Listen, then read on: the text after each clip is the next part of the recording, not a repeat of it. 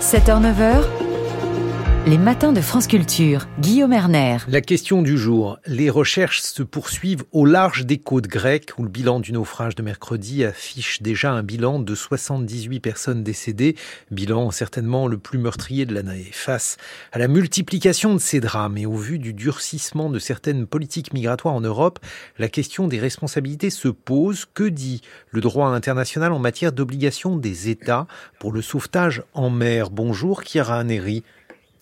Bonjour. Vous êtes maîtresse de conférences en droit et co-directrice du Centre de droit international de l'Université Jean Moulin de Lyon. L'obligation de porter assistance aux personnes en détresse en mer est la plus ancienne des obligations du droit de la mer. Quels sont les traités qui encadrent cette obligation? Oui, bonjour. Alors, euh, cette obligation, effectivement, c'est une obligation coutumière qui existe depuis euh, la naissance du droit de la mer. Elle est aujourd'hui codifiée dans plusieurs traités. Euh, le plus important et le plus clair, c'est sans doute la Convention des Nations Unies sur le droit de la mer, qui a été adoptée en 1982 à Montego Bay. C'est son article 98 qui impose aux États cette obligation d'assistance. Une obligation d'assistance qui doit bien entendu être euh, faite et menée par euh, les États. Mais alors, comment se répartissent-ils en fonction des zones maritimes euh, respectives Comment cela se passe? Alors c'est une autre convention, un autre traité international qui s'appelle la convention SAR, SAR, donc Search and Rescue, qui a été adoptée en 1979 et c'est grâce à cette convention que les États euh, partis à la convention vont déclarer euh, des zones de recherche et de sauvetage au large de leurs côtes. Donc c'est euh, chaque État qui va définir sa propre zone de recherche et de sauvetage. Et dans cette zone, eh bien, il sera responsable de la coordination du sauvetage en mer. Et pour les zones internationales, celles a priori qui ne relèvent pas immédiatement d'un État, comment les choses se passent-elles?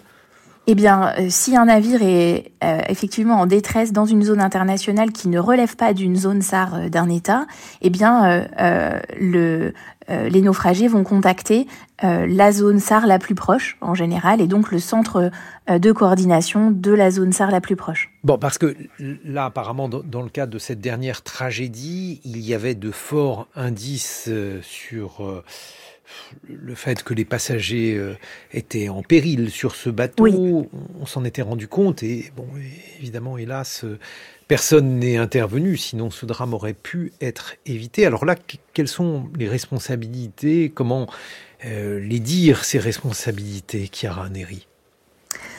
Alors, il va, il va falloir, je pense, un petit peu de temps pour avoir tous les faits précis. C'est un petit peu compliqué de répondre sans avoir les faits précis, mais non, mais les différents effectivement. Oui, voilà. Alors s'il s'avère effectivement euh, qu'un avion de Frontex ait survolé cette, euh, euh, cette embarcation et qu'effectivement ils avaient eu connaissance de, de la situation de détresse de ce navire, alors effectivement la responsabilité de Frontex, qui est une agence de l'Union européenne, pourrait être engagée.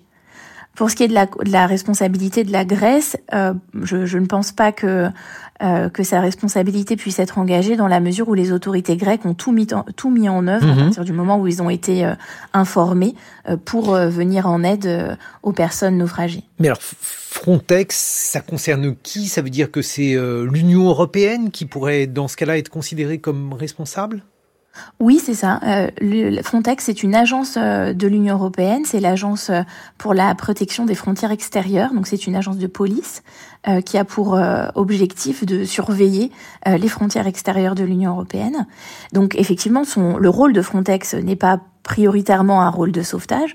En revanche, lorsque, euh, comme, comme toute personne, hein, euh, lorsque euh, vous constatez une situation de détresse, eh bien, il y a une obligation d'intervenir pour vous porter au secours des personnes qui sont en situation de détresse. Et, donc, c'est là où, effectivement, on, pourrait remettre en cause, enfin, mettre en cause la responsabilité de Frontex. Et alors, j'imagine que ça vaut aussi pour tous les navires qui auraient croisé ce bateau.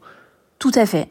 Euh, le droit de la mer prévoit une obligation pour les capitaines de navires euh, de se porter euh, immédiatement au secours d'un navire trouvé en détresse en mer. Pour le moment, on n'a pas d'informations qui laisserait penser qu'un capitaine de navire se serait détourné sciemment de cette embarcation en détresse.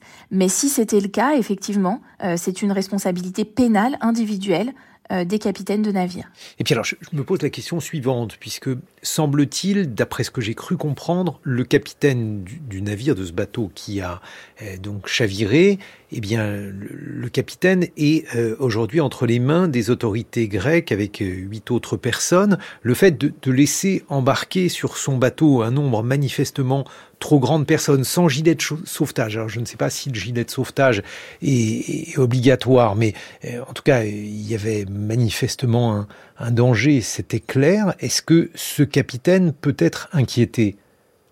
Oui, bien sûr, le capitaine est responsable de la sécurité de son navire et il est passible de poursuites pénales pour euh, avoir mis en danger euh, la vie de ces personnes alors, selon toute vraisemblance, il, serait euh, probablement poursuivi devant les juridictions grecques. alors, ça, est-ce que ce n'est pas un, moyen aussi de, faire pression sur euh, toutes euh, ces personnes qui sont en train donc d'effectuer, d'organiser ce, ce, type de traversée avec les risques extrêmement importants que l'on voit? Ça peut être un levier. Le problème que l'on observe, c'est que dans 95% des cas, euh, dans les embarcations euh, qui traversent la Méditerranée et qui sont bien entendu surpeuplées et qui ne sont parfois pas euh, des embarcations prévues pour la haute mer, mmh. dans la plupart des cas, les passeurs ne sont pas à bord. Et ces personnes sont complètement livrées à elles-mêmes. Donc lorsque des opérations de secours arrivent, on ne peut pas interpeller un éventuel capitaine parce qu'il n'y en a pas. Donc ça, c'est euh, un problème euh, qui est euh, qu'on retrouve de manière quasiment systématique. en revanche, on a des instruments internationaux pour lutter contre le trafic de migrants. C'est de la criminalité transnationale organisée. Et là, on a par exemple le protocole de Palerme, qui date de 2000, qui est un traité qui permet aux États de coordonner la lutte contre ces fameux passeurs qui mettent en danger la vie des, la vie des individus. Par ailleurs, Chiara Neri, on a considéré qu'on assistait à un changement de paradigme en matière de, sauvetage en mer. On serait passé euh, du droit de la mer au droit sécuritaire. Expliquez-nous ce que ça signifie. Oui, je vous remercie de cette question. Euh, en réalité, l'article 98 de la Convention de Montego Bay, dont je vous parlais tout à l'heure, c'est un article qui a une vocation euh, humanitaire. C'est-à-dire que l'idée, c'est de sauver la vie qui est en détresse en mer. La mer est un endroit dangereux, donc euh, depuis euh, la nuit des temps, les marins se portent au secours les uns des autres pour sauver de la vie. Donc c'est vraiment une obligation qui est une obligation de protection de la vie. Et les États européens ont, depuis quelques années, modifié leur approche de cette de, de la migration en mer et ils ont développé des opérations en mer des opérations navales, mais elles ont pour but la surveillance de leurs frontières ou la lutte contre euh, ces fameux passeurs, c'est-à-dire la lutte contre la criminalité transnationale organisée. Ce sont donc des opérations de police qui sont euh, mises en œuvre en Méditerranée par les États européens et non des, des opérations de sauvetage. Et c'est euh, ce que réclament les ONG à mhm. raison, c'est qu'il faudrait mettre en œuvre des opérations de sauvetage, de recherche et de sauvetage et non des opérations de police. Parce que bien entendu, euh, ça n'a pas, ça n'a pas la même vocation. Merci beaucoup, Chiara Neri. Je rappelle que vous êtes maîtresse de conférences en droit à l'université Jean Moulin Lyon 3.